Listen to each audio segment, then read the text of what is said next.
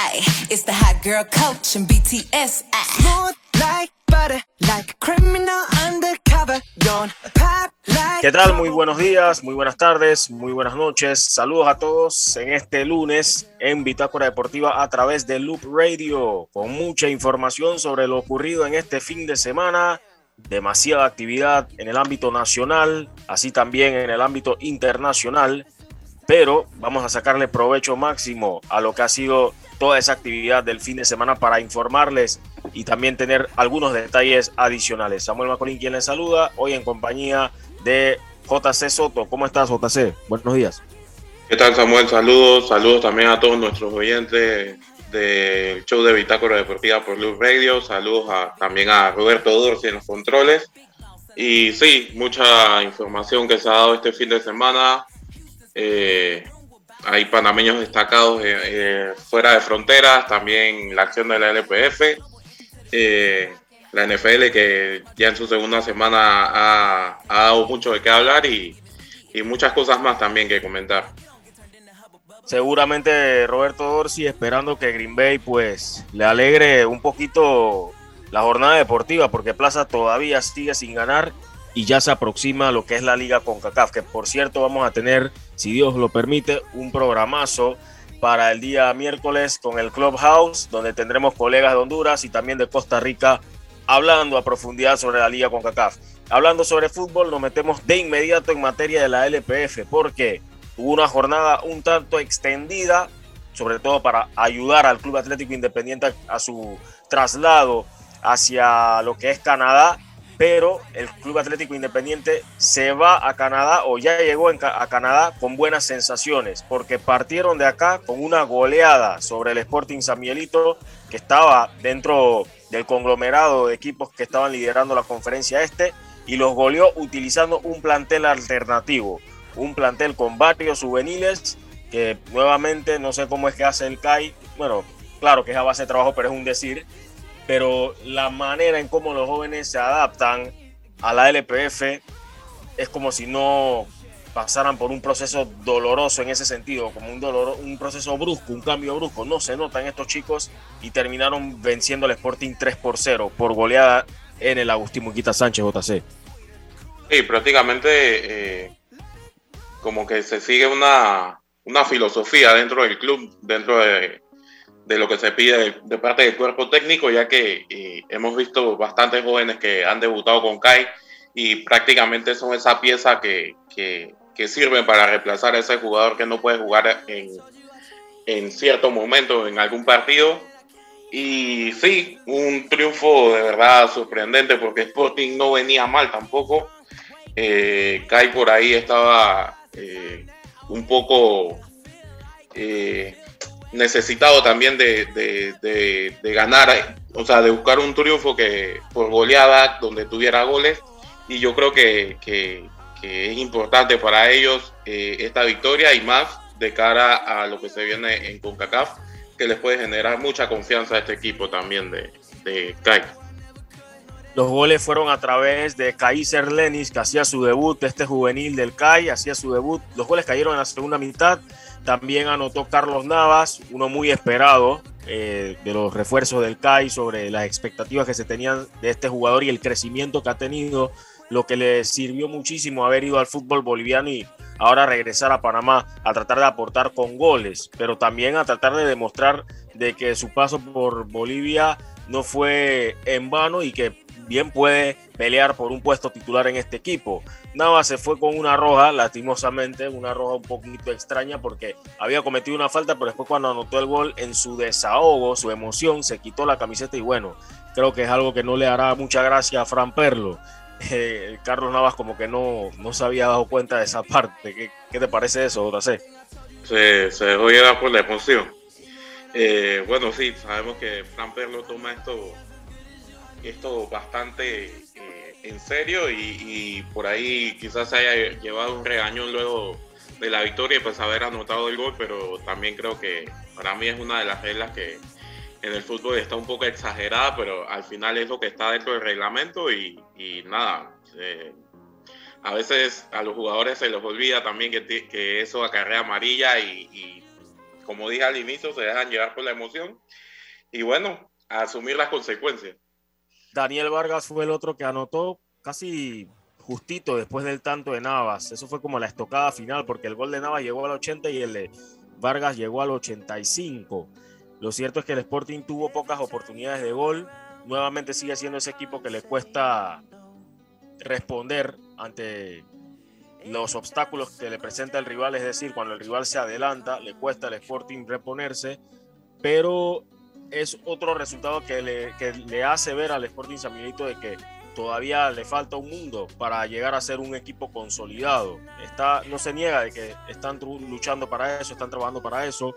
Jairo Yago, que fue lo que más luchó junto a Alexis Corpas, pues no la tuvieron muy clara en ese compromiso. Lo cierto es que el CAI se lleva tres puntos valiosísimos para llegar con, por lo menos con mucha confianza necesaria para ese partido o esa llave de alta exigencia como será ante el Forge de Canadá. ¿Qué te parece, JC, si escuchamos palabras del defensa Edgar Góndola, que precisamente es uno de los refuerzos del Club Atlético Independiente? Escuchemos. Usted lo ha dicho, eh, buenas noches a todos, bendiciones. Eh, un triunfo muy importante, necesitaba nuestros tres puntos, estamos jugando mucho. Eh, más bien usted lo ha dicho de chicos que, que debutaron hoy, chicos que vienen haciendo las cosas bien y el profesor le dio la confianza y supieron aprovecharlo. Saben de que se está jugando mucho, torneos internacionales, locales, estamos peleando la punta y eso es bueno, y eso es bueno porque los muchachos se nos motivan y con la ayuda de los referentes en el equipo y de cuerpo técnico sacamos, tratamos ¿no? de sacar eso adelante con, con palabras, de la mano de Dios siempre, ayudándoles. Y hoy nos ayudaron, hoy nos ayudaron, dieron, dieron mucho, aportaron mucho y bueno, ahí está el resultado de que gracias a Dios fue contundente. Sí, hombre, eh, tres puntos de oro, hermano, tres puntos de oro porque cuando se juega entre conferencias sabemos de que tienes la oportunidad de, que si ganas tú, eh, por ahí pueda que seas el único que sumes tres puntos de tu grupo.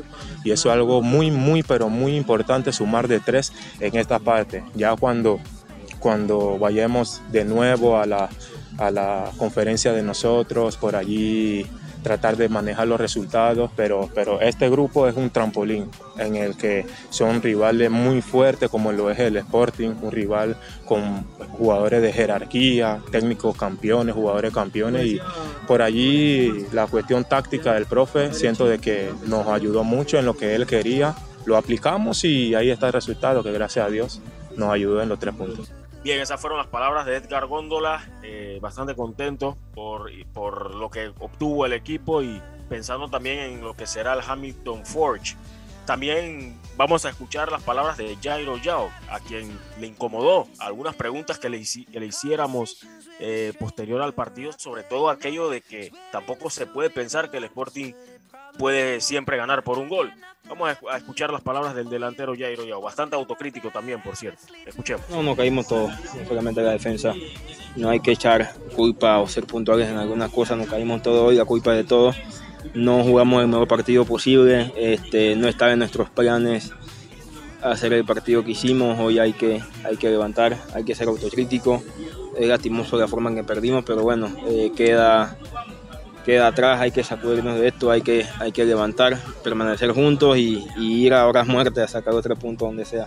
Sí, es difícil, es difícil, pero, pero a veces hay que fijarse la forma, fijarse los partidos, ¿no? Eh, si tú vas y me dices a mí que, que es difícil o, que se gana por un gol, fíjate cómo fue el partido. Fíjate quién es el rival. Tú no me puedes decir a mí de que, de que el equipo gana por un gol si no, no ves la forma en cómo fue el partido, cómo fue el rival. Hay que analizar bien a veces ustedes afuera y, sacar sus conclusiones porque eh, no es solamente que el equipo gane por un gol, yo prefiero ganar por un gol a no, ganar. Entonces hay que sacarle ventaja a eso. Para mí en nuestro grupo están los, más difíciles, entonces que puntes en tu grupo y que saque diferencia a ellos es importante. No falta funcionamiento, no falta eh, algunas cosas, eh, lo hacemos por momentos, lo hacemos por tiempo, no es ideal, no es lo que quiere el profe, no no nos acoplamos o no nos terminamos de acoplar los 90 minutos. Eso no puede ser así, tiene que ser un, equipo sólido, un equipo que, sea constante. Eh, no es culpa de los que están afuera, sino de nosotros. No hemos trabajado esta semana de buena forma y las semanas anteriores eh, muy bien. pero queda, queda nosotros, eh, con este sacudón hay que, hay que cambiar muchas cosas, hay que, ser autocrítico y, mirar hacia adelante, ¿no? mantenernos juntos en estos momentos y, limpiarnos la cara para ir a, a ver agua y, y sacar los tres puntos. Bien, esas fueron las palabras de Jairo Yao, delantero del Sporting San Miguelito, un jugador que le ha venido bien ese regreso a lo que es la actividad del fútbol. Y bien, nos trasladamos a lo que fue el partido del viernes, porque en Chitré, en el Estadio Los Milagros, nuevamente Herrera FC falla en poder ganar en casa. Nuevamente el Club Deportivo del Este empata. Se le hace difícil los dos objetivos son los dos objetivos eh, a corto plazo que todavía no ha podido conseguir ni el Herrera ni el Club Deportivo del Este, JC. Eh, sí, el Club Deportivo del Este que tiene esta empatitis crónica que no sabemos hasta cuándo va a durar y ya sea por si van ganando les empatan o si, o si se ven abajo eh, logran poder empatar el, partido. Al final fue lo que pasó el, el día viernes eh, con el gol de Edward Cedeño. Eh, ya al final del, partido prácticamente y creo que por ahí eh, es algo que, todavía necesita más trabajo para este equipo del Club Deportivo del Este. Por el lado de Herrera, bueno, no, no pudieron mantener lo que fue la, ventaja que habían logrado y, deja dos puntos en casa que, que son importantes en su pelea para, para buscar ese campeonato. Digamos que en esta oportunidad justificamos un poquito lo de Herrera porque sufrió una expulsión en la primera parte que fue la de Juan de Gracia, un partido que a mi concepto creo que el árbitro le faltó algo de personalidad porque hubo exceso de faltas, sobre todo en la primera mitad. Y ante, ante las ausencias que tenía el Herrera FC, era mucho para qué pensar para Julio Infante, sobre todo porque no tenía Fabián Bastidas y presentó un plantel un tanto defensivo y aún así lograron adelantarse con el gol de Luis Tejada, que por cierto su tercer gol de fecha de manera consecutiva, asistido por Edilberto Moreno, que al final tuvo que ser el sacrificado tras esa expulsión. Pero en los seis minutos de reposición, ahí fue donde cayó el gol del que decías, eh, Eduardo Cedeño, que hacía su debut con, en primera división, otro juvenil que se destaca y bueno, una lástima para el Herrera porque era una gran oportunidad para por lo menos tratar de acercarse al liderato en la conferencia y pareciera que se le está complicando nuevamente el asunto de aspirar a avanzar a la siguiente ronda tal y como sucedió en el torneo pasado. Vamos a escuchar el reportaje, el reporte, mejor dicho, que nos preparó nuestro compañero Greg Rodríguez, que estuvo en aquel partido en Los Milagros en Chitre. En una bonita noche, una noche fresca en el Estadio de los Milagros, el equipo de Costa del Este esta noche visitaba el equipo de Herrera. Dos equipos que vienen trabajando muy bien y tienen serias aspiraciones a meterse en la liguilla de este torneo de LPF. El equipo de Herrera repleto de varias modificaciones desde el primer eh, minuto, con muchos jugadores, digamos así, que no han visto muchos minutos este, este torneo. Más sin embargo, tácticamente no desentonaron en el esquema táctico presentado por el profesor Infante. Más bien diría yo, a mi parecer, un equipo que se acomoda muy bien tácticamente al momento de defender. Hacen presión en dos, tres jugadores por, por, cada jugador que tenga la pelota del contrario. Y un Costa del Este que trató de proponer, pero sin embargo con el pasar de los minutos en el primer tiempo, no logró descifrar eh, la defensa del equipo herrerano que se mantenía muy bien organizada. Eh, un Luis Matador Tejada muy participativo, la verdad es que se le ve bien tácticamente, no los pues se lo hicimos, le, le, hicimos la consulta al, Luis Matador en, en la postrimería del partido pues sobre su trabajo esta, esta temporada, ya que físicamente se le ve muy bien. vemos que le gusta hablarle bastante a los compañeros en, en cancha. Eso añade una, un, porcentaje de experiencia en este tipo de, torneos, este tipo de encuentros. Costa del Este con un Alfredo Phillips muy participativo, la verdad que tiene una media cancha que toca muy bien la pelota el equipo de Costa del Este, no se achicó, trató de hacer el trabajo en el primer tiempo, más sin embargo el gol vendría por intermedio de Luis Matador Tejada, en una pelota que cruza de Hilberto Moreno Yico por el lado derecho y le queda al centro delantero del equipo de Herrera que pues en, en estas ocasiones no, no, perdona. 1 por 0 lo ganaba el equipo de Herrera en el primer tiempo. Ya para el segundo tiempo, lastimosamente, en, finalizando el primer tiempo, eh, el equipo de Herrera tuvo la expulsión de Juan de Gracia, Juanqui, por una fuerte entrada sobre, si no me equivoco, creo que fue el jugador eh, del Costa del Este, Córdoba, si no me equivoco, lo que propició pues la expulsión de este jugador. Tácticamente eh, se vio mermado el equipo herrerano, tuvo que hacer modificaciones, eh, cambiar su planteamiento de partido y más bien meterse atrás a defender. Lo logró hacer por los segundos 45 minutos. Sin embargo, ya en el minuto 95, porque fueron 90 cumplidos más 5 añadidos, si no me equivoco, donde el equipo de Costa del Este en una llegada logra empatar el partido. Si bien se puede decir lo merecía en el segundo tiempo porque la verdad lo intentó, propuso, Herrera aguantó bien, pero con un jugador menos era muy difícil. Dos equipos que suman un punto en la tabla. Herrera venía de empatar en el, en el Armando Deli Valdés. Eh, quería sacar los tres puntos, lastimosamente no se le dio, sino hasta el final del partido obtuvieron un punto. Eh, sigue sus aspiraciones, son dos equipos que juegan muy bien a la pelota. Hay que ver cómo termina la siguiente fecha para estos dos equipos. Pero la verdad que fue un partido bastante interesante, sumamente atractivo en la ciudad de Chitré. Les saluda para ustedes Greg Rodríguez para Bitácora Deportiva. Saludos. Bien, ese fue el reporte de Greg Rodríguez. Bueno, Greg estuvo en el partido, le pareció un juego bastante movido, entretenido. Yo sí sentí que fue un partido como que de muchas faltas, no a lo que me tenía primeramente acostumbrado estos dos equipos durante el torneo, pero creo que las circunstancias llevaron a que el partido se diera de esa manera. Bueno, JC, ¿qué te parece si, escuchamos palabras de, Luis Tejada, ¿no? el delantero que hoy por hoy sigo diciendo que vale la pena irlo a ver en sus últimos cartuchos? Vamos a escuchar las palabras de Luis Tejada, JC. Greg Rodríguez para Bitácora Deportiva. Buenas noches, Luis Matador Tejada. Ante todo, felicidades por el gol. Eh, una mala fortuna para el equipo de Herrera. Eh, recibe un gol en el último minuto. Sin embargo, se vio un equipo de Herrera en el primer tiempo muy bien tácticamente, bien preparado. ¿Cuáles son tus impresiones de este partido, Luis? No, nosotros sabíamos que, bueno, que iba a ser un partido duro, que iba jugar con un equipo que juega muy bien al fútbol, que maneja muy bien el balón.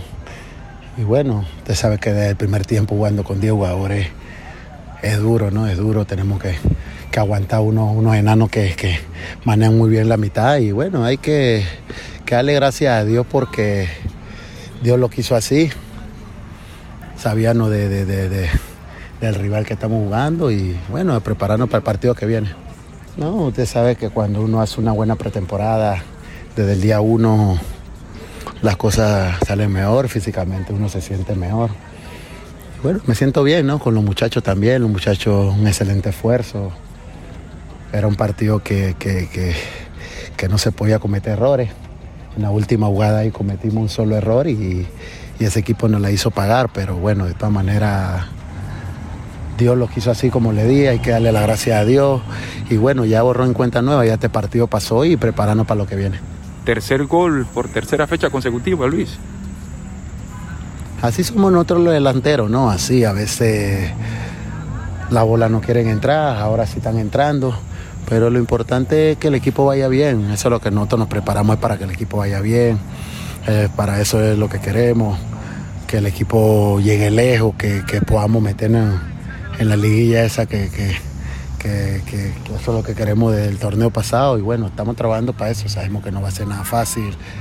Sabemos que los rivales también están haciendo su trabajo y bueno, nosotros estamos tranquilos. Sabemos que es un punto que, que bueno, muy bueno. Jugamos con un rival que no es cualquier equipo que va a venir a ganarle. Y bueno, hay que seguir trabajando. Ya este borrón en cuenta nueva, como le di, ahora a descansar, a estar con la familia esta semana y para empezar el lunes con pie derecho. Mensaje para la afición que se dio cita el, día de hoy, para toda la afición herrerana, Luis. Bueno, a la gente, ¿no? De que, a las que pudieron venir, a las que no pudieron venir, pedirle disculpas por ese empate. Nosotros queremos lo mejor para ellos, queremos que, el equipo Herrera gane, que se meta en la liguilla y que llegue lejos, pero que, sepan y comprendan que nosotros estamos trabajando para eso y que queremos el bien para el equipo. Bien, esas fueron las palabras de Luis Tejada. Em, este empate, ¿a quién le hace más daño, JC? Eh, bueno, eh, prácticamente yo diría que eh, este empate lo que, lo que le hace a Herrera es que no sé cómo decirte si le hace daño a uno o a otro, porque a Herrera lo que le hace es que deja que sus eh, seguidores se le acerquen por cómo se dio la, jornada y a Club Deportivo del Este, bueno, lo tiene lo tienen un punto ahí como estancado, pues. O sea, ya suman seis empates en lo que es el torneo, son los seis puntos que tiene y bueno, también lo está alcanzando Plaza Amador, que, uno dice que Plaza Amador no está, no está en las mejores condiciones, pero vemos que está ahí detrás del Club Deportivo del Este, que o sea, no es consuelo, pero digamos que no es el peor de la, de la conferencia este, eh, o sea, que no se ve tan mal. Pues. Eh, claro, aparte. Continúa, continúa, disculpa. Sí, yo creo que, que que el Herrera FC lo que debe hacer es tratar de empezar a, sumar en casa, porque, o sea, sumar victorias en casa, porque le está costando bastante también. Más aún porque ahora estamos en etapa de duelos interconferencias y pareciera que, lo, que la conferencia del este, los equipos de la conferencia del este, se la están poniendo muy difícil a los del oeste, a diferencia del semestre pasado. Sí, Sí, sí, se nota un cambio ahí. Eh, no sé si no sé si es porque ya se habrán adaptado un poco a lo que es los sistemas de los equipos al haber jugado el, torneo anterior o, si se reforzaron mejor los de los de la conferencia este, pero como dices, se está viendo algo totalmente diferente a lo que se vio en el torneo de apertura, que donde claramente la conferencia del oeste le pasó por encima a la conferencia del este. Y el día sábado la fecha terminó con cuatro partidos. Las cosas no empezaron muy bien en Colón porque, bueno, yo no me canso de decirlo. Yo siento que ya no se debería jugar en el estadio Armando Eli Valdés porque, primero, la infraestructura, a mi concepto, representa un peligro. Vemos acero oxidado, corroído y demás. Eh, el letrero yo creo que ya se había caído por sí solo, no sé si, si es que se estaba cayendo en pedazos y quitaron los, los que quedaba. El chiste que se contó solo fue que encendieron las torres de luz, pero a duras penas las, ¿qué? las seis o las siete torres de luz que tiene el estadio, si acaso tienen cuatro focos funcionando y eso es imposible jugar. Lo cierto es que a la liga se le complicó la jornada porque Estamos hablando de una, un sábado de tormenta, un sábado con el cielo nublado.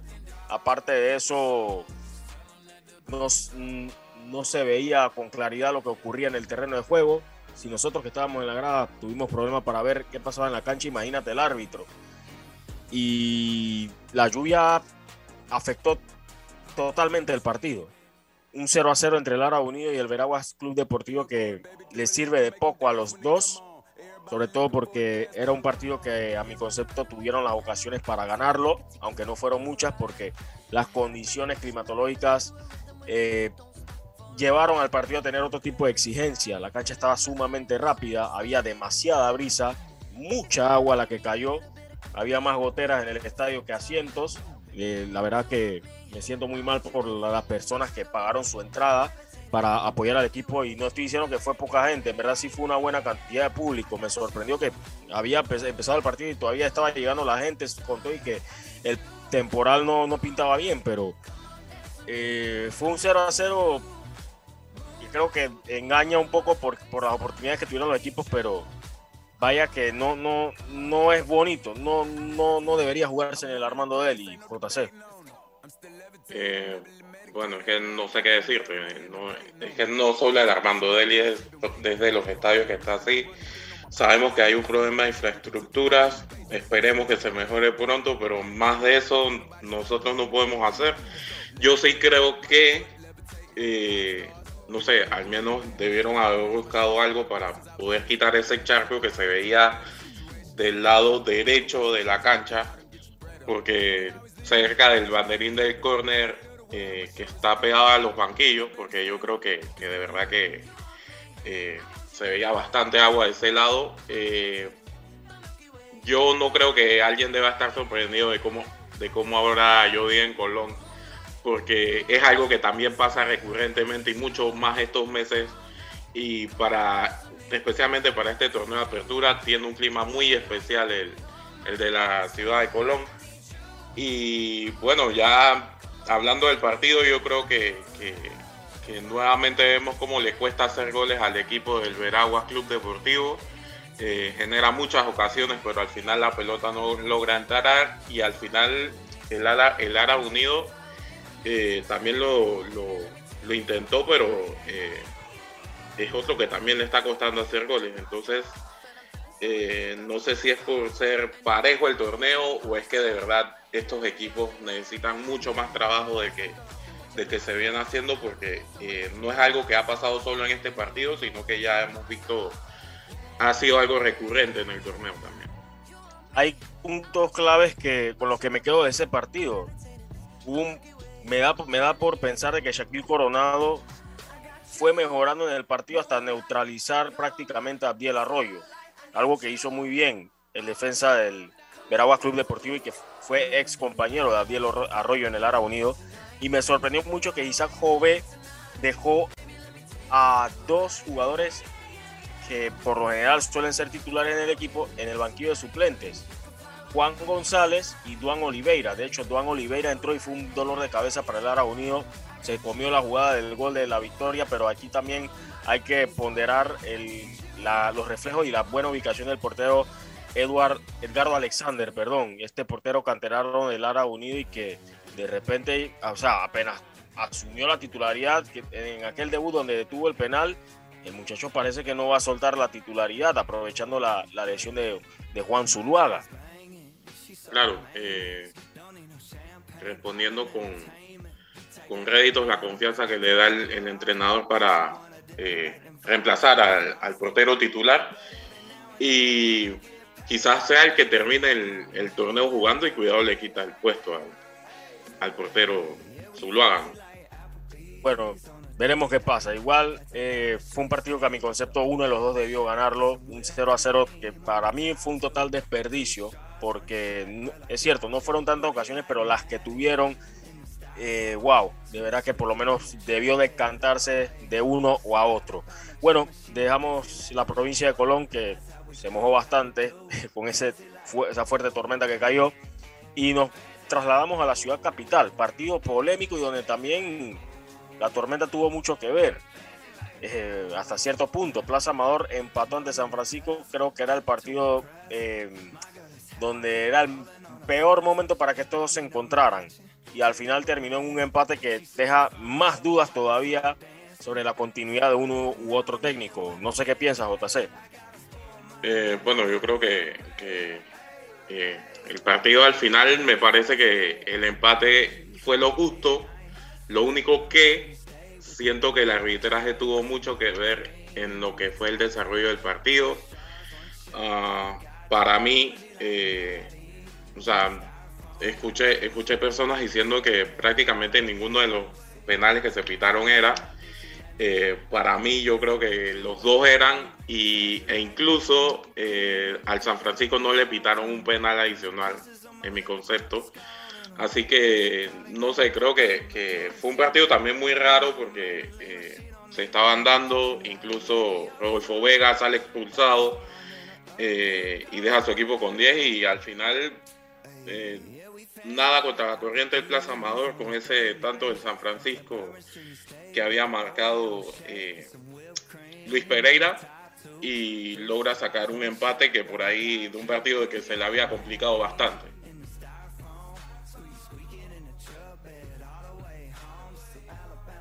Terrible lo del Plaza Amador porque nada le está saliendo al equipo campeón, nada le está saliendo a Jorge Deli Valdés al mando de su equipo y lo peor del caso es que le toca ir a Costa Rica para enfrentarse a un rival que va a ser más exigente, digo yo, que todos los que se ha enfrentado hasta el momento en la LPF. Se va a enfrentar al Santos de Guapiles, que es un equipo que ya cuenta con bagaje importante en Liga CONCACAF, fue finalista en 2017 y reconoce de que enfrentarse al campeón de Panamá significaría, si lo, si lo elimina, significaría tener medio cupo en lo que sería clasificarte a la, a la CONCACAF Champions League. Recordemos que la Liga CONCACAF otorga cupos hacia la CONCACAF Champions League. Lo cierto es que el Santos de Guapiles tuvo un partido bastante loco ante el Saprissa, empató a tres goles y por lo menos a diferencia del Plaza Amador, el Santos anda muy bien en la liga costarricense, va de segundo, eh, ha perdido dos juegos, pero también hay que decirlo, un equipo que ha recibido muchos goles en 12 partidos, ha recibido 18 goles en 12 partidos y para andar en el segundo lugar, sin duda que ha tenido que recaer mucho en, esa explosión ofensiva, ¿no? Como lo tuvieron ante el Saprissa. Pero bueno, habrá momento para hablar de a profundidad sobre el Santos de Guapiles. Eh, reitero, no pinta esto bien para Plaza Amador ni para Jorge de Valdés, mucho menos para el San Francisco, que no sé todavía qué es lo que están esperando. En fin, momento de pasar a otro encuentro de lo que fue esta jornada muy movida de la LPF. Y en el estadio San Cristóbal en Chiriquí, la localidad del Atlético Chiriquí no pesó. Eh, desperdiciaron muchas ocasiones y perdieron por un error garrafal ante el Tauro Fútbol Club por la mínima JC.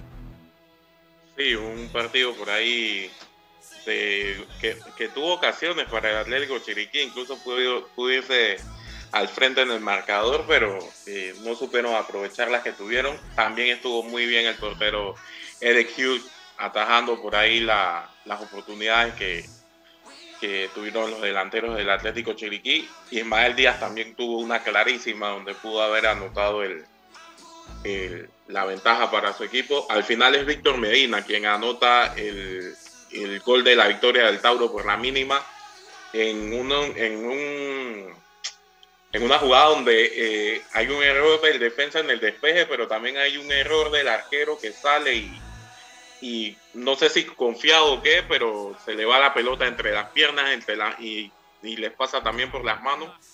Y Víctor Medina no, no deja de pelear la pelota y, aprovecha para mandarla, mandarla al fondo.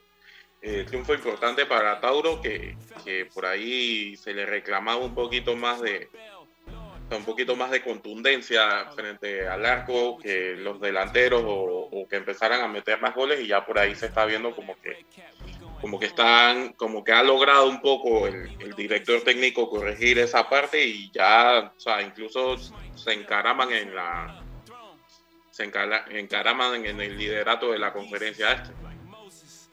Vamos ahora a escuchar el reporte que nos preparó nuestro compañero Jorge Vázquez desde el estadio de San Cristóbal. Allá estuvo Jorge Vázquez junto a su hermano Gabriel, quienes cubrieron este partido y también estuvieron captando las jugadas más importantes de aquel encuentro. Escuchemos. Saludos amigos de Bitácora Deportiva, les habla Jorge Vázquez para brindarles el resumen del partido Atlético Chiriquí versus Tauro. El primer tiempo se da con un dominio del Tauro, con un par de disparos. Sin embargo, la jugada más clave de este tiempo es cuando el jugador del Atlético Chiriquí, el volante derecho, Jonathan González, realiza un centro rasante que el portero Eric Hughes despeja y le queda en bandeja de plata al jugador Isaías Soto que desperdicia esta oportunidad.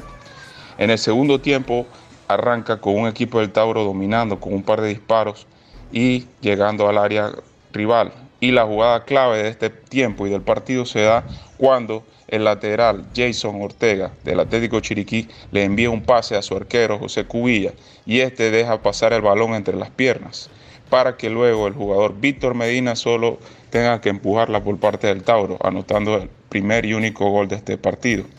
Este partido continúa con ataques del Atlético Chiriquí y del Tauro y termina en 90 minutos más 5 minutos agregados. Los jugadores más destacados de este encuentro podemos mencionar que son el lateral Jorge Gutiérrez, defensa derecho, el mediocampista eh, que anotó el gol Víctor Medina y el otro mediocampista de gran actuar, el jugador número 12, Rafael Bustamante. Todos estos jugadores del equipo del Tauro, como mencionamos anteriormente. Nos despedimos deseándole un feliz día y continuamos con las labores en adelante. Saludos. Bien, muchas gracias Jorge por aquel reporte de dicho encuentro. Y bueno, el partido que cerró la jornada, primera vez que en, mucho tiempo que se juega un partido a esta hora, en la LPF y me refiero a lo que estamos viviendo con esta pandemia del COVID-19, se jugó a las 8 de la noche. Alianza, Club Deportivo Universitario, en el Estadio Javier Cruz. Mal partido para la U. Claro que tuvieron una que otra oportunidad para quizás llevarse un punto, pero wow, definitivamente que el equipo lució bastante mal ante la Alianza que ganó también producto de un error, un saque largo de Kevin Melgar y donde la peinaba César Medina, sale el guardameta José Guerra con ventaja para quedarse con la pelota, pero parece que se resbalaba al momento de que la pelota le da un bote por delante y bueno, le queda la pelota fácil a Michael Díaz que no, no estaba teniendo muchos minutos y eh, terminó anotando ese gol importantísimo para darle la victoria a la alianza, una alianza que no está creyendo en nadie, JC. Sí, eh, los muchachos de Jair Palacio creo que, que ya le han tomado la técnica más que clara al, al, entrenador y, me parece que, que va a ser un, equipo que va a dar de qué hablar de aquí a, final de, torneo. Eh, por ahí siento que se ha pasado un poquito agachado, como que lo ven normal que Alianza esté eh, jugando de esta manera y que esté ganando partidos y que esté por allá arriba en la tabla de posiciones, para mí no es algo normal, para mí se nota el trabajo que ha tenido el entrenador con estos muchachos. Eh, como dice Michael Díaz, anota el gol y un gol donde, o sea, quizás si, si, si no hubiera apurado mucho, se hubiera relajado y hubiera pensado que el portero le iba a agarrar, al final termina peleando esa pelota hasta el final y se lleva la recompensa que es el gol. Un gol que cae en minuto 20 y por ahí como que, como que ya, o sea, como que le fue suficiente y ya. Pues. Eh, la buscaron, pero eh, ya sabían que tenía esos tres puntos en, esos, esos tres puntos en la bolsa porque al Club Deportivo Universitario también se le complicaba mucho buscar el, el gol. Eh, yo creo que eh, Alianza es un equipo que ya hay que mirarlo en serio y, que está logrando cosas muy importantes para, para ellos. Claro, claro, definitivamente que lo que está haciendo la alianza es a destacar y sobre lo que decía de que está pasando agachado y que quizás muchos no le están prestando la debida atención, creo que es porque están a la, expectativa de que a la alianza le pase lo mismo como sucedía en torneos anteriores, pero a muchos se le olvida de que ya Alianza ha tenido torneos donde ha iniciado bien y se ha metido por lo menos a playoff, ha tenido esa consistencia. El problema ha sido para ellos meterse en una semifinal, pero hasta ahora están en buen ritmo y están buscando hacerse con ese primer lugar en la conferencia del Este. Pero bueno, vamos a escuchar ahora las palabras de Michael Díaz, el que anotó el único tanto en este partido, y también las palabras de Jordan Girón, el caso interesante de Jordan Girón que es un lateral izquierdo convertido, así que vamos a escucharlo. Bueno, primero que todo, le doy la gracias a Dios por el resultado. Y segundo, se venían trabajando fuerte en la semana, el equipo está comprometido, sabíamos que era un equipo difícil y bueno, gracias a Dios pudimos sacar la victoria. siempre es cuestión de esperar al momento, esperar esa oportunidad y fue tu caso que pudiste darle la victoria al equipo. Sí, me tenía tiempo sin jugar y Dios tocó a mi puerta y me dio que este era mi momento y gracias a Dios pude anotar el gol de la victoria con, el esfuerzo y el trabajo en equipo. Eh, claro, claro, uno siempre tiene la ansiedad porque uno, no está acostumbrado a estar sentado y, siempre quiere hacer las cosas bien en el equipo y sabe que el equipo lo está haciendo bien. Y bueno, gracias a Dios se nos dieron las cosas.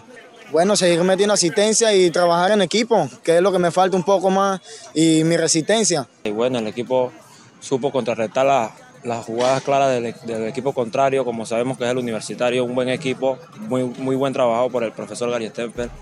Y bueno, pudimos sacar la victoria, gracias a Dios. todo se lo debo al, grupo que me ha dado la confianza, que me dicen que me juega ahí, que me van a, que me van a respaldar, si juegue bien, juegue mal, pero se me está dando la cosa bien, gracias a Dios, y al grupo también, porque todos los días me agarro y me trabajo en esa línea ahí de la lateral y quiero como, no me gusta, pero como es del profe el que manda, tengo que hacerla ahí.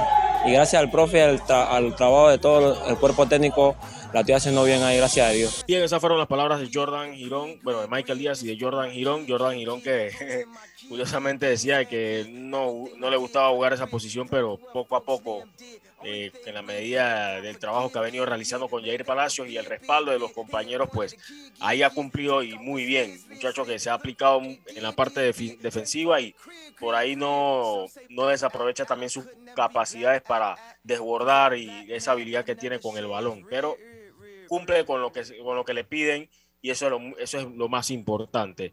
Bueno, Tase, la situación en el descenso o en la lucha por la permanencia está bastante clara. No sé si podíamos decirle que ya parece que tiene un rumbo definitivo. Bueno, diría que no, porque ya no, ya no hay que mirar tanto a la alianza, sino hay que mirar a Lara Unido, por ahí el Club Deportivo del Este. Y bueno, al San Francisco cuando gane, porque mientras no gane no hay, no hay nada, no hay mucho de qué comentar. El San Francisco sigue en el frío sótano de la tabla acumulada. Sí, y mientras sus los equipos que tienen enfrente sigan sumando y ellos no sepan aprovechar, eh, por ejemplo, la ventaja como la que tuvieron el sábado, creo que va a estar complicado que puedan escalar ese último lugar. Eh, al parecer no, no, no, el equipo, el equipo prácticamente está como esperando que acabe el torneo, porque eh, yo digo que hace rato tuvo que haber pasado algo más, eh, no sé, dentro de la directiva, dentro de, del cuerpo técnico también. Definitivamente que sí, definitivamente que sí, yo creo que esto es querer ganarse enemigos y voy a decir algo acá. Yo no tengo, yo tengo rato que yo no veo dirigentes o directivos del Lara Unido en un partido del Lara Unido ni dirigentes del San Francisco en un partido del San Francisco. ¿eh? O sea, si, si tú sabes que no estás haciendo algo malo o no estás haciendo las cosas eh, de la manera equivocada, tú estarías tranquilamente en el estadio.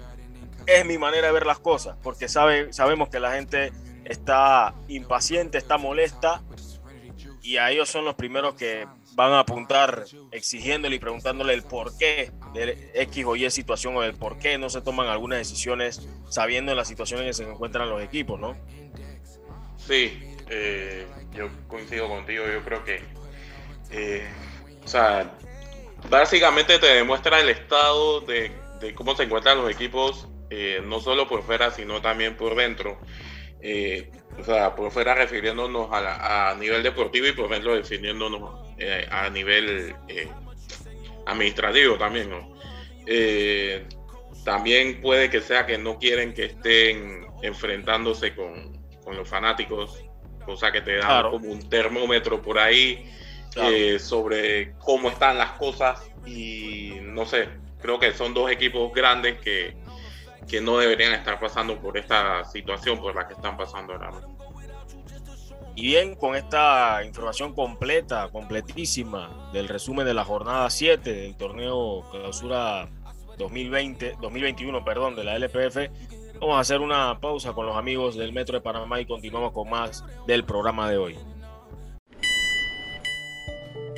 Estimado usuario, evita sanciones. No te quites la mascarilla ni la pantalla facial. No ingieras alimentos y ningún tipo de bebidas dentro de trenes y estaciones. Respeta las normas. Cuida tu metro. Bien, seguimos con más de Bitácora Deportiva hoy lunes, porque hay que meterse también en información de los panameños que se han ido destacando, ¿no? Bueno, eh, por fin se dio el debut de Andrés Andrade en la Bundesliga con el equipo del Arminia Bielefeld. Hizo su debut histórico Andrés Andrade, convirtiéndose en el primer futbolista nacido en Panamá en jugar en la Bundesliga. Ingresó al minuto 82 en el empate que tuvo su equipo, el Hoffenheim, perdón, el Arminia Bielefeld ante el Hoffenheim, empate sin goles en el Chuco Arena, allá en casa del Arminia Bielefeld. Buenos minutos para Andrés Andrade, aunque algo de nerviosismo, entendible, pero por lo menos su ingreso cambió el panorama que estaba, o la tónica que estaba teniendo el partido en ese momento, porque el Hoffenheim había cobrado confianza, estaba generando muchas ocasiones de gol, tenía arrinconado a la Arminia Bielefeld y entraba Andrade por, un, por su compañero que se había eh, lesionado, jugó en el lateral izquierdo, le dio salida al equipo, tuvo dos centros interesantes, pero bueno, no habían terminado por lo menos en remate. Eran muy buenas las proyecciones que había hecho Andrade, pero creo que dejó sensaciones interesantes en su debut en la Bundesliga, JC. Sí, importantísimo que haya hecho su debut, importantísimo también que haya dejado una buena impresión eh, frente al técnico frente a los fanáticos del equipo y frente a, a los televidentes que los estaban viendo desde sus casas. Yo creo que, que, esto puede abrirle un poco la, puerta a, los panameños a, este fútbol de primer nivel. Eh, si, si, Andrade tiene una, una, una, buena temporada y yo creo que, ha empezado con el pie derecho, eh, le deseamos que le vaya muy bien, ya que esto también eh, repercute en lo que puede ser el, el futuro del fútbol de Panamá ya, ya sea para el momento de considerar algún fichaje o, algo parecido y, me parece excelente que haya tenido la oportunidad de debutar eh, prácticamente de, una vez, así que es bueno eh, porque eso quiere decir que el técnico también lo tiene en cuenta, así que, muy bien por, por Andrés Andrade seguimos con más panameños destacados. Eh, bueno, también jugó Edgar Bárcenas, el Club Deportivo Leganés obtuvo la victoria ante el Sociedad Deportiva Morevieta, JC. Eh, sí, el Leganés que, logra la victoria por ahí, eh, un equipo que se le pide mucho, que se le pide entrar de nuevo dentro de los playoffs al menos y poder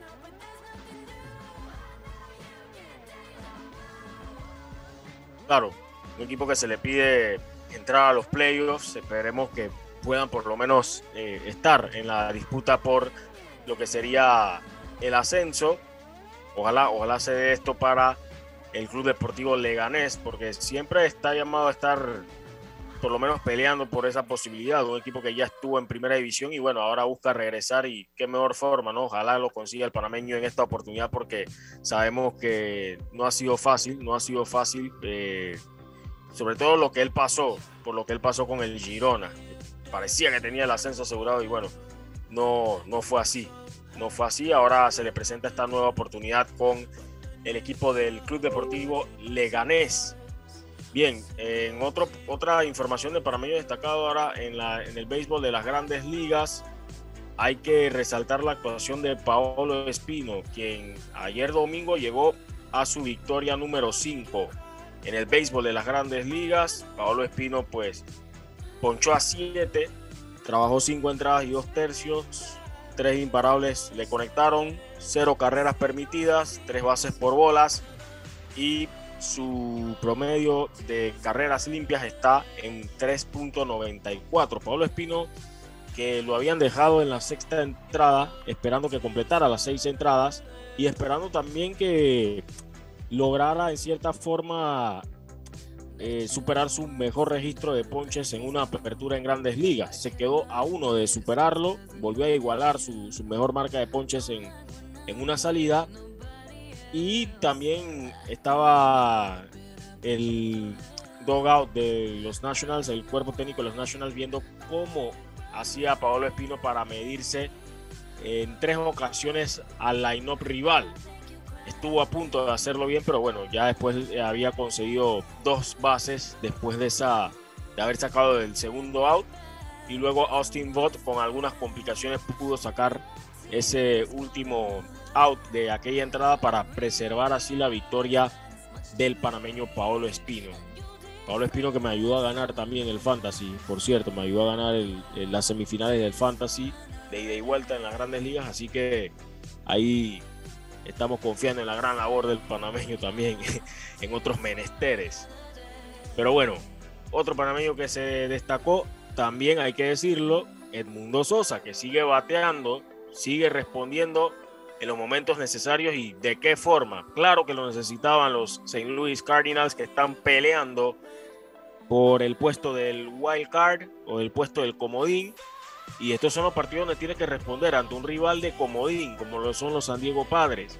Vencieron ocho carreras por siete los St. Louis Cardinals. Y ahora con esta victoria, los Cardinals no solo mejoran lo que es eh, su su marca de triunfo, de victorias y derrotas, sino que también acrecentan un poquito la ventaja en lo que es la disputa por el comodín en la Liga Nacional. Y antes de, hablar un poco sobre lo que hizo el Mundo Sosa, veamos que los St. Louis Cardinals ahora le sacan tres juegos de ventaja a los Cincinnati Reds, tres juegos y medio a los Philadelphia Phillies y tres juegos y medio a los San Diego Padres. Ni hablar de los Mets, a los que le sacan siete juegos de diferencia. Así que está encaminado el equipo de los Cardinals.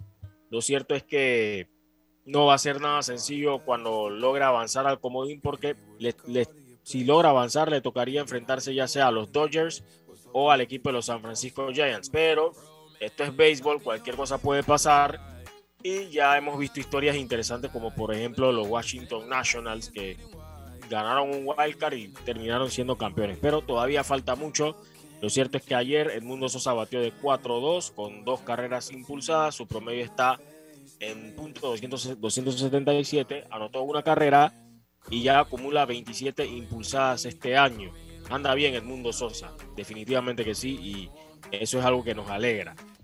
Bien, continuamos con más de los panameños después de hablar sobre los panameños en las grandes ligas. Vamos a seguir con más panameños que se han venido destacando y hablemos un poquito sobre el ciclismo, porque Panamá ha tenido o ya comienza a tener lo que es esa actuación histórica, esa participación histórica en Flanders, Bélgica, y ya empezó lo que es los campeonatos mundiales de ciclismo. Ayer se, se tuvo lo que fue la prueba contrarreloj Elite la ganó el italiano Filippo Gana, mientras que la medalla de plata fue para Wout van Aert y Remco Evenepoel, perdón, Evenepoel, Evenepoel de Bélgica. Aquí los nombres hay que decirlo como son, nada de ah, como se diga, no. Aquí los nombres hay que decirlo como son. Esto es Bitácora Deportiva, así que no andamos con eso. Los nombres hay que decirlo como se, como se debe pronunciar. Bien, en el caso de los panameños, en esta prueba de, de la contrarreloj élite, compitieron Christopher Jurado y también Franklin Archibald. Jurado terminó en la posición número 41 con un tiempo de 53 eh, minutos con 57, 57 segundos, mientras que Archibald ocupó el puesto 44 con 54.36. Así que importante, importantísima esta actuación destacada de los panameños y todavía queda mucho también en los campeonatos mundiales, así que vamos a ver cómo le terminará yendo a Jurado y también a Franklin Archibald. Bueno, entonces eso fue un pantallazo, un vistazo, mejor dicho, a los panameños que se destacaron en el extranjero. Eh, hay mucho más, por supuesto, que ustedes pueden encontrar a través de nuestras redes sociales y nuestra página web, bitácoradeportiva.com. Continuamos con más. Ya leímos también un vistazo por encima a la MLB. Creo que es momento de darle un vistazo a la NFL, JC. Un domingo interesante y voy a empezar por decir esto. Por fin Lamar Jackson pudo desquitarse ante los Kansas City Chiefs y ganaron en el Sunday Night Football un desenlace loco allá en el Empty Bank Stadium, JC. Sí, definitivamente. Eh, al inicio del partido creíamos que se iba a repetir la historia de Lamar Jackson ante Kansas City Chiefs.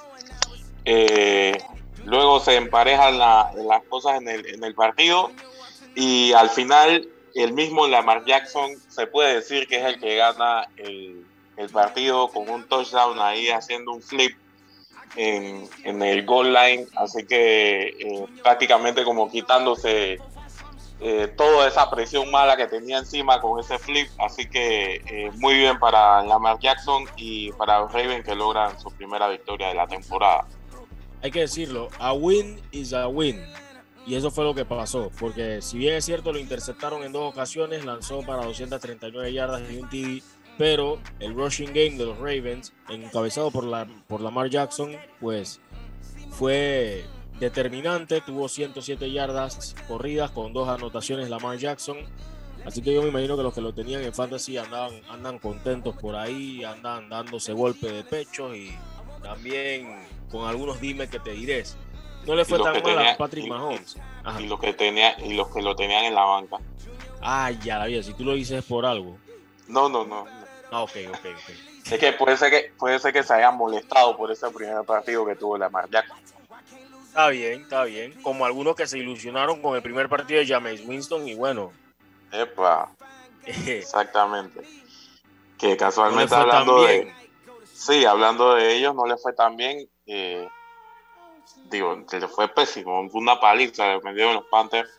26 a 7 a los Saints en un partido donde James Wilson casualmente tuvo dos intercepciones, pero fue el, el que anotó el, el touchdown eh, por tierra para los Saints. Eh, Sam Darnold tuvo una intercepción, pero eh, dio dos pases de touchdown para DJ Moody, para Brandon Silstra. Y bueno, CMC parece que ya ha recuperado totalmente de la lesión en esta temporada. También anotó por tierra para ayudar al triunfo de los Panthers, que los Panthers que ahora están 2-0 y es un equipo que se ve muy bien tanto ofensivamente como defensivamente. Sí, interesante lo- el inicio de temporada que están teniendo los Panthers. Háblame de la voltereta que hicieron los Tennessee Titans ante los Seattle Seahawks. Un partido que parecía que estaba de un solo lado y la segunda mitad Ryan Tannehill dijo, respétenme y a Derrick y Derrick Henry también lo dijo allá en el Century Link Field.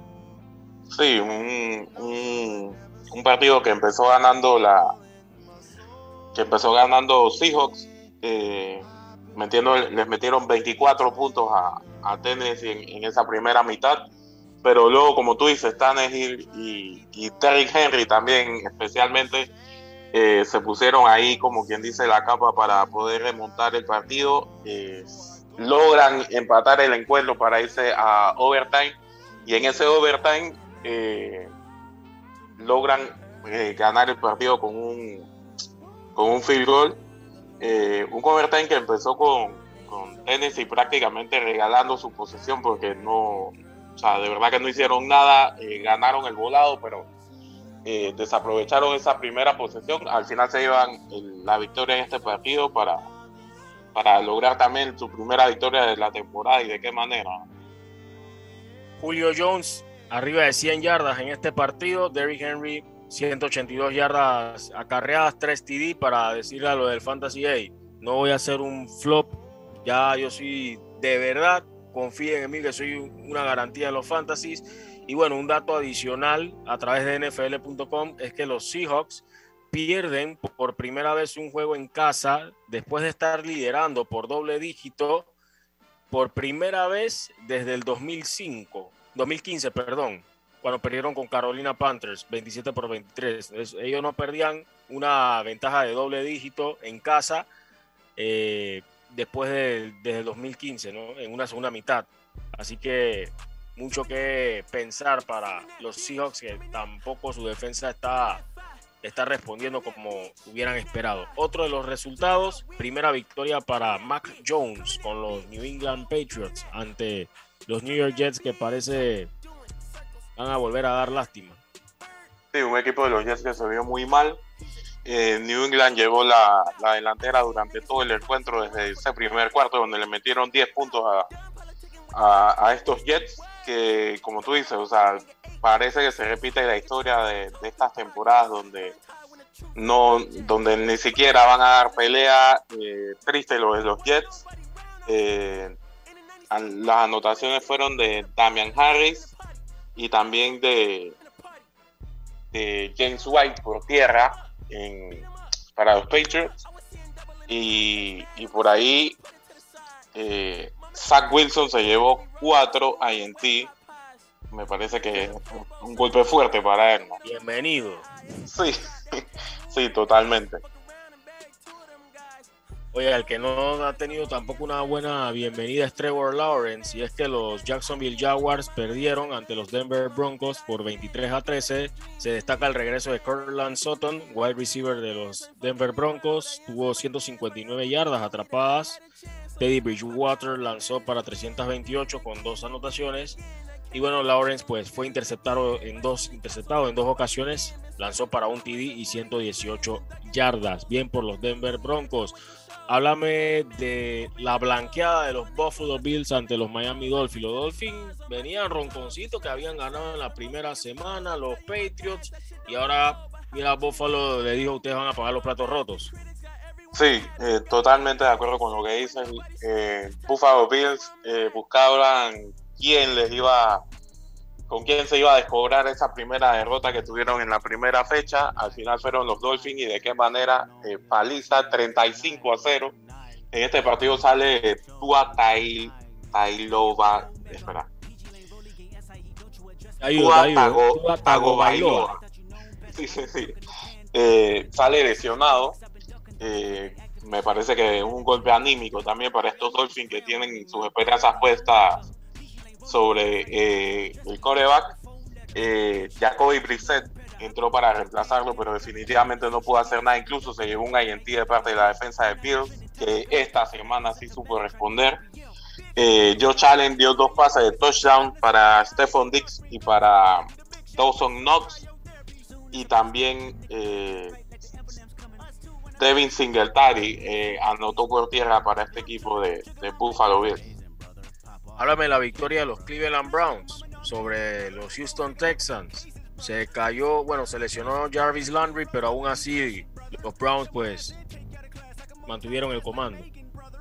Sí, buena victoria para los Browns. Otro equipo que también logra su primera victoria de la temporada ante unos Texans por ahí que, que habían dejado buenas sensaciones en ese primer partido, pero acá ya luego eh, por ahí no, no, no supieron responder ante esta ofensiva de Browns liderada por Baker Mayfield, que dio un pase de touchdown para Demetric Felton.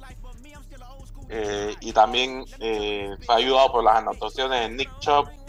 También Baker Mayfield anotó por tierra y Andy Jan Janovich eh, fue otro de los anotadores por tierra. Acá también salió lesionado Tyro Taylor, el coreback de los Texans. Eh, así que habrá que esperar qué es lo que, qué es lo que muestran a las pruebas que se le realicen.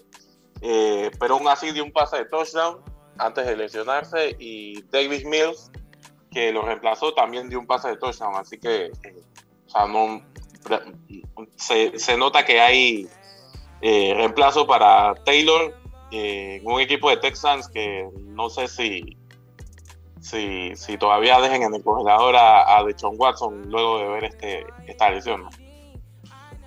Bueno, eh, sabes que lo de Watson es sumamente sí, sí. delicado, así que es un asunto bastante, bastante difícil de manejar. Bueno, lo que sí te puedo decir es que en la NFC West parecía que todo que iban a todos iban a estar 2-0, pero ya como habíamos dicho, pues los Seahawks perdieron. El que sí dio un paso importante, o los que sí dieron un paso importante también fueron los Cardinals, al igual que los 49ers y Los Ángeles Rams. ¿Qué te pareció la victoria de los Cardinals sobre los Minnesota Vikings? Tuvo un final interesante también. Sí, una victoria muy luchada, definitivamente un partido muy parejo, eh, 33 a 34, ganar, 34 a 33 ganaron los Cardinals.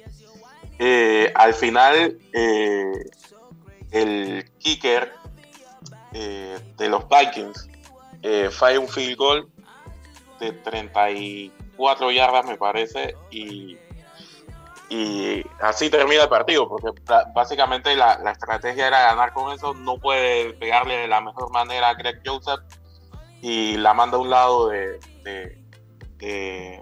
del poste, así que eh, pierden los Vikings por segunda semana consecutiva, eh, los Cardinals logran la victoria con una gran actuación de, de Kyler Murray, que dio tres pases de touchdown, también anotó por tierra, y también de Andre Hopkins que tuvo una buena actuación, anotó por tierra y, y anotó eh, con uno de los pases de Kyler Murray y eh, tuvo, acumuló 54 yardas.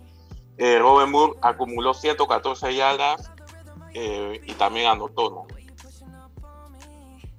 A diferencia de, los, de las estadísticas individuales que mencionas, pues Dalvin Cook por los Vikings, 131 yardas, curiosamente ningún solo touchdown, así que llama mucho la atención eso.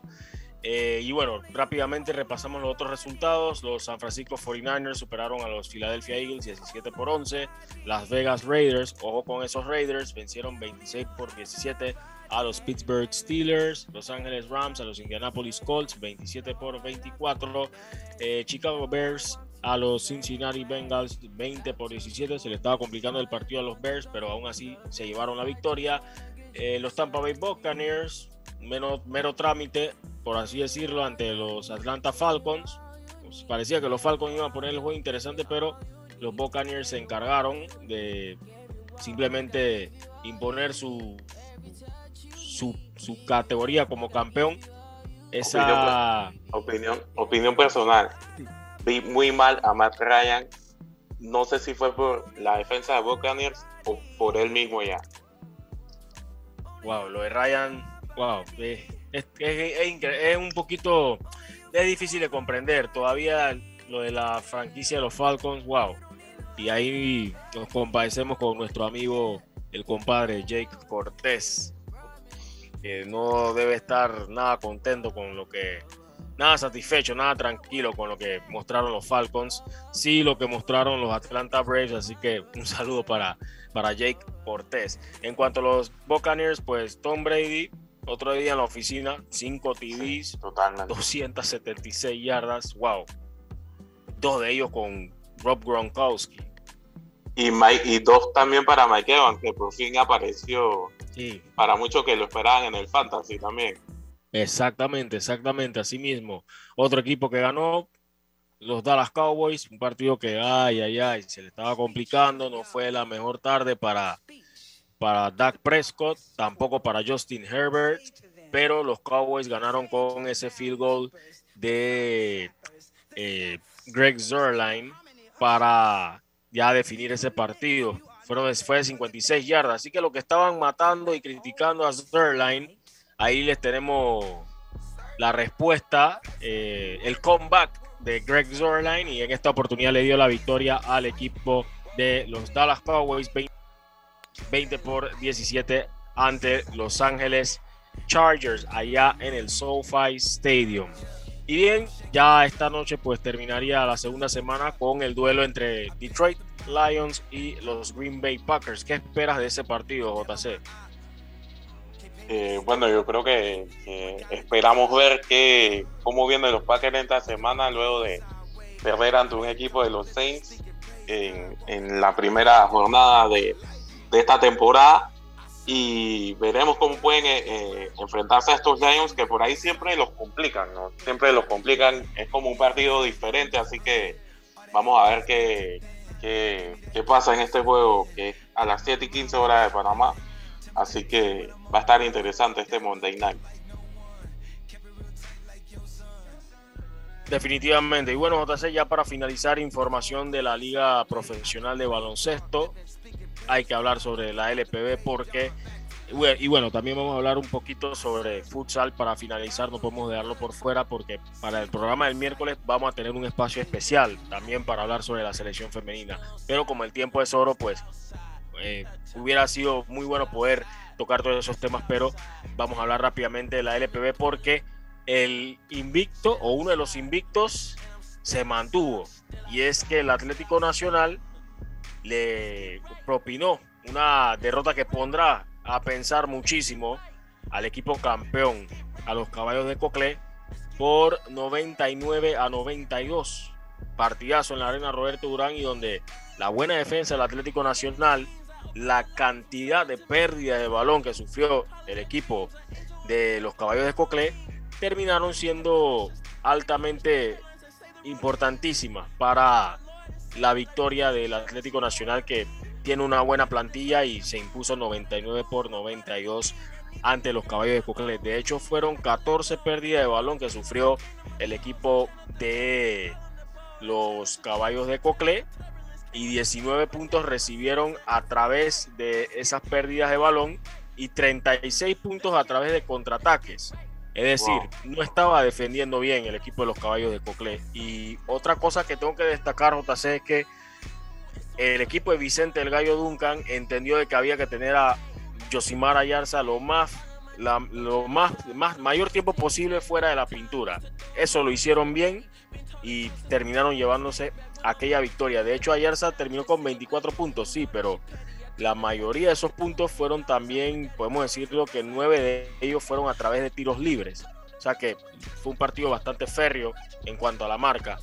El salvadoreño Roberto Martínez terminó con 38 puntos en este juego. Su mejor juego desde que llegó a la LPB y qué mejor momento para hacerlo. También se destaca el trabajo de Jonathan King con 17 puntos, 4 rebotes. Daniel King con otro doble doble, acumulando doble dobles Daniel King, 14 puntos, 12 rebotes y 2 asistencias. Vamos a escuchar rápidamente las palabras de Vicente El Gallo Duncan, director técnico del Atlético Nacional. Sí, eh, sobre todo porque eh, em, empezamos eh, un poco lentos. ellos, ellos empezaron muy bien, tiraron muy bien de la media distancia y nosotros defensivamente tuvimos que ajustar porque en realidad es un buen equipo. El equipo de los caballos tira muy bien y tuvimos que ajustar solamente la defensa y sabiendo de que la ofensiva tarde o temprano nos iba a llegar la ofensiva. Es correcto, eso fue una de las instrucciones y también igual eh, tratar de que, de que pusiera la bola en el piso un poquito más. Eh, eso, pues como quien dice, se cansa un poquito y, y le va a tomar más tiempo eh, en recuperarse y, tomar mejores tiros. Y por eso fue, esa fue una de las claves de, tratar de parar a Yosimara Yarza en el día de hoy. Bueno, ese es el choque de invicto, como le han tildado ahora el próximo martes y pues nosotros vamos igual a seguir compitiendo y, y que pues eh, Dios quiera nos salgan las cosas bien y, y, seguir representando dignamente al equipo del Atlético Nacional. Bien, esas fueron las palabras del profe Duncan. También escuchemos brevemente las palabras de Daniel King y también Roberto Martínez, quienes se refirieron acerca de este triunfo. Bueno, primeramente quiero darle gracias a ustedes, a Dios y a ustedes por la entrevista. Sí, bueno, gracias a Dios se nos están dando las cosas. Eh, antes del torneo nos preparamos muy fuerte y gracias a Dios tenemos un excelente equipo y paso a paso hemos venido ganando el partido. Bueno, sí, eh, defendimos mucho, defendimos muy bien. Ellos son un excelente equipo. Ellos se nos fueron arriba varias veces, pero bueno, gracias a Dios pudimos mantener el, resultado y pudimos ganar. Bueno, que la directiva, tanto como la directiva de jugadores, todos estamos enfocados, cada, cada uno está haciendo su rol, cada uno sabe lo que tiene que hacer dentro y fuera de la cancha y estamos unidos como hermanos y poniendo a Dios primero, hemos ganado todos los partidos. Sí, este, le doy gracias a Dios por el, por el triunfo y le doy gracias a mis compañeros y a mis eh, entrenadores que me dan la confianza, pero no ha pasado nada.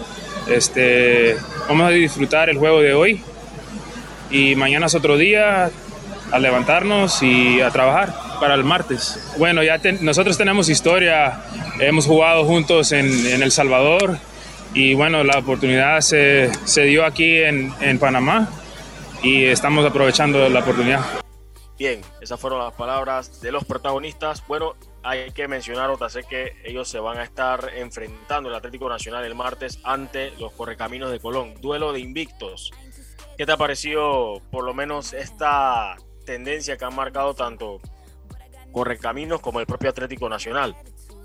Eh, bueno, me parece que eh, están manteniendo la, la, tónica de lo que hemos visto en los torneos de, anteriores de, de la Liga Profesional de Baloncesto. Yo creo que son equipos que siempre están ahí como peleando en el.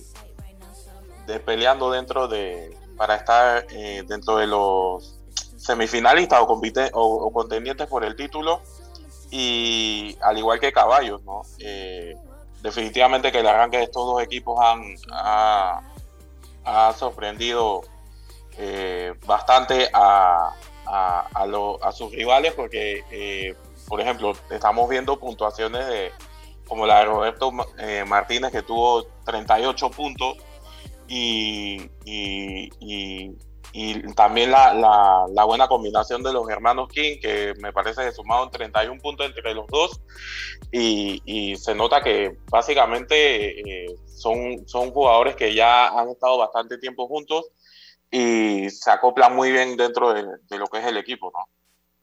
Definitivamente, aparte de que ellos, los King y Martínez jugaron juntos en El Salvador, me comentaba o nos comentaba, como ya lo decían en la entrevista. Y bueno, fuera de micrófono me decía Roberto Martínez que él necesitaba un partido así porque en su primer partido sintió que no convenció y recibió duras críticas, sobre todo por parte del, del público. Pero ahí está, no es fácil para él sabiendo que El Salvador, el nivel del baloncesto no es para nada parecido a, al de Panamá y venir acá a aportar, definitivamente que sin duda que eso representa muchísimo para él y, qué mejor forma para también el equipo, ¿no? Sobre todo en situaciones muy puntuales que usted podrá ver a través del resumen, los highlights que tendremos a través de nuestro canal de YouTube. Por último, serie para finalizar, Panamá se despide del Mundial de Fútbol Sala, cayó derrotado ante Brasil, eh, por 5 a 1 en un partido que, bueno, eh, se tornó bastante interesante, sin embargo, yo creo que era muy difícil pensar que Panamá, sobre todo porque no aprovechó lo que no hizo en los primeros dos partidos, era muy difícil pensar que lo iba a hacer en este encuentro. Sí, definitivamente, ya prácticamente lo tenía muy complicado Panamá. Eh, tenía que esperar, se puede decir que un milagro para poder ganar este Brasil. También estaba golpeado anímicamente el equipo panameño. Eh, al final, eh, creo que no sé, da mucho para pensar, da mucho, queda mucho para tratar de corregir lo que, lo que pasó y más sabiendo que, que, se metió todo el grupo menos tú a la siguiente ronda, así que eh, da para pensar un equipo de Vietnam que por ahí eh, Panamá le dio batalla, pero el equipo de Vietnam termina empatando con República Checa y es el que se mete también dentro de, estos tres clasificados, al igual que República Checa y Brasil. Y, es un, fue, para mí el día de hoy fue un golpe más para este equipo de Panamá que ya debe ir pensando en, en comenzar otro proceso, arrancar una nueva era.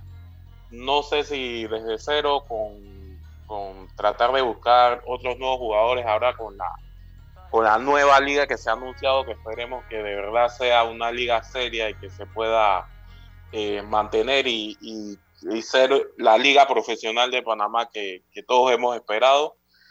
Así que básicamente creo que esto es lo que, lo que queda de reflexión. Ya no sirve quejarse de los que no estuvieron, de los que pudieron estar. Eh, ya solo queda tratar de, tomar esto como aprendizaje y en el futuro no cometer los mismos errores que se han cometido. Claro, sobre todo mirarnos en el espejo porque hay selecciones que sí han podido crecer, sí han avanzado. El caso de Marruecos creo que es una de las más evidentes. Frenó a Portugal un empate 3 a 3 que no le hace gracia ni deja tranquila a Portugal, sabiendo que Portugal siempre va a estar como una de las aspirantes al título. Y bueno, eh, Tailandia que hace historia y se mete a la siguiente ronda, ¿no? Eh, asegurando, amarrando su boleto. Lo de Marruecos, impresionante también.